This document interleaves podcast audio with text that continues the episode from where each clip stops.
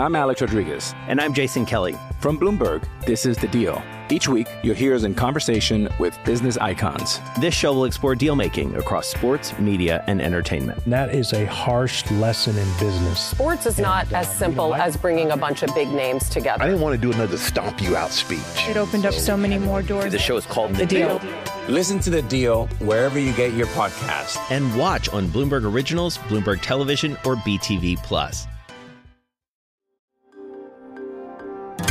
Le entregamos todo lo que necesita saber para comenzar el día. Esto es Bloomberg Daybreak para los que escuchan en América Latina y el resto del mundo.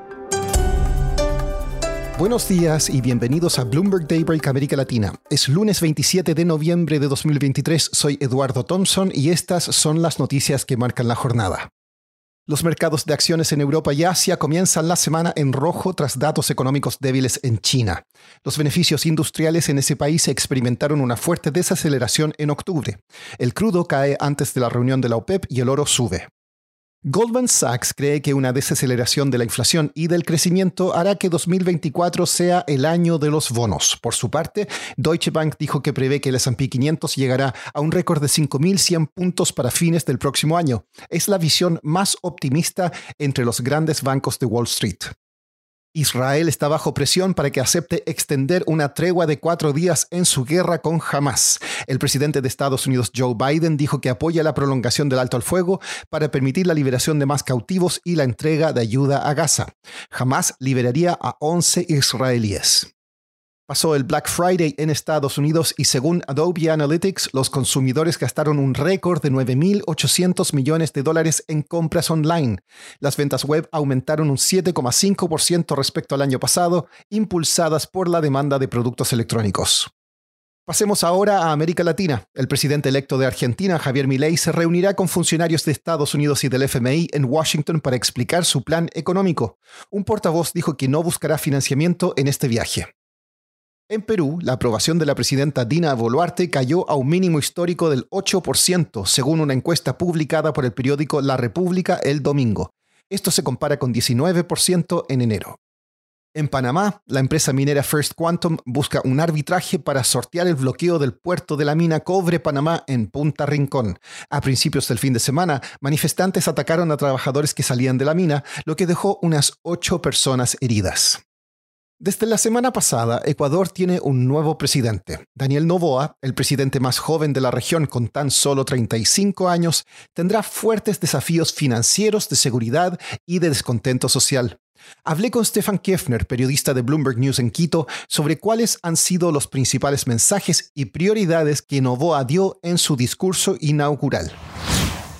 Bueno, el discurso típicamente es muy corto, a él no le gusta hablar mucho, que para algunos en América Latina va a ser un alivio. Sin embargo, cambió un poco de tono en su discurso inaugural. Su posición es que es parte de un movimiento político muy joven que hace pocos meses nadie conocía o muy pocos conocían. Y él se, se defendió ante las críticas de que ha nombrado un gabinete en general de personas ajenas de la, a la política y muy jóvenes también. La ministra del Ambiente tiene 26 años apenas. Y diciendo que es la, la, fuerza, la energía de la juventud para hacer un recambio de las estructuras políticas anteriores. Pero un, un tema que, que, no ha pasado muy apercibido aún es que él sí dijo que hay problemas hacia adelante. Ese es como el primer guiño a lo que podrían ser necesidades de ajuste dada la precaria situación fiscal del Ecuador. Stefan, a partir de los que asistieron a su asunción, ¿qué se puede decir sobre dónde está alineado Novoa en la región? Por el, por el momento, solo con Gustavo Petro, quien asistió al cambio de mando, no hubo muchas delegaciones de muy alto nivel. Estuvo el vicepresidente de Brasil, que es una señal importante, obviamente.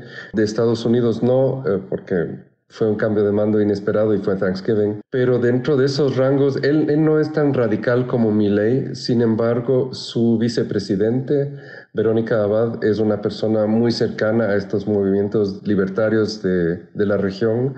Eh, ella está un poco aislada del, gabinete, al parecer. Ella no participó, por ejemplo, en el almuerzo oficial y entonces está un poco por verse hacia dónde se dirige.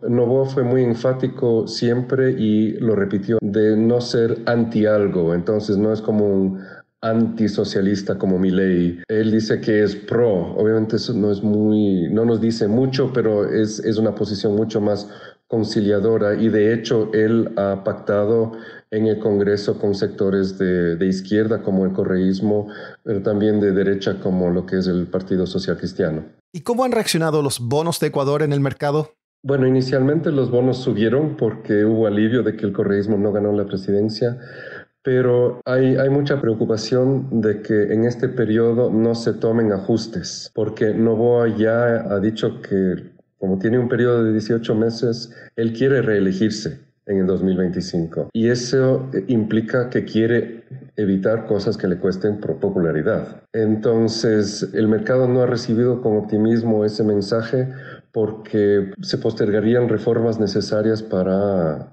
acelerar el crecimiento económico y poder repagar una deuda que se hace mucho más onerosa a partir del próximo periodo presidencial que ya inicia en 2026. Y para terminar, en los desiertos de China se está llevando a cabo una revolución energética.